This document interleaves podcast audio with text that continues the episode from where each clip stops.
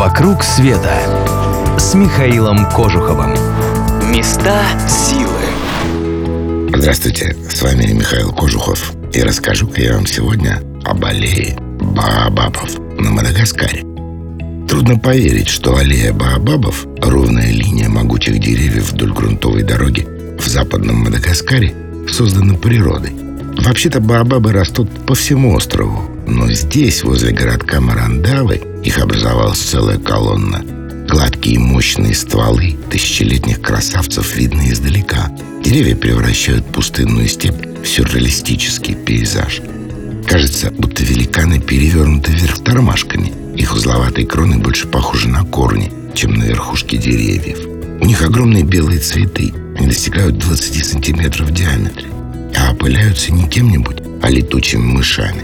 Плоды баобаба напоминают но, может быть, огурцы или дыни, покрытые толстой мохнатой кожицей. Из-за пристрастия к ним павианов баобаб прозвали обезьяньим хлебным деревом. Едят их и люди.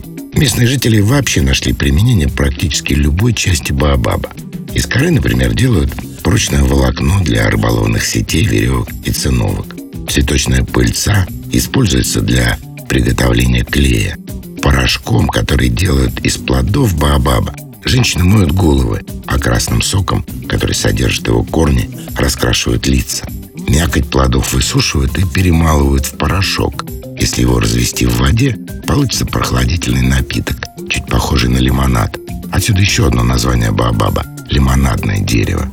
Еще местные жители называют баобаб матерью леса и считают, что от него произошла вся остальная растительность.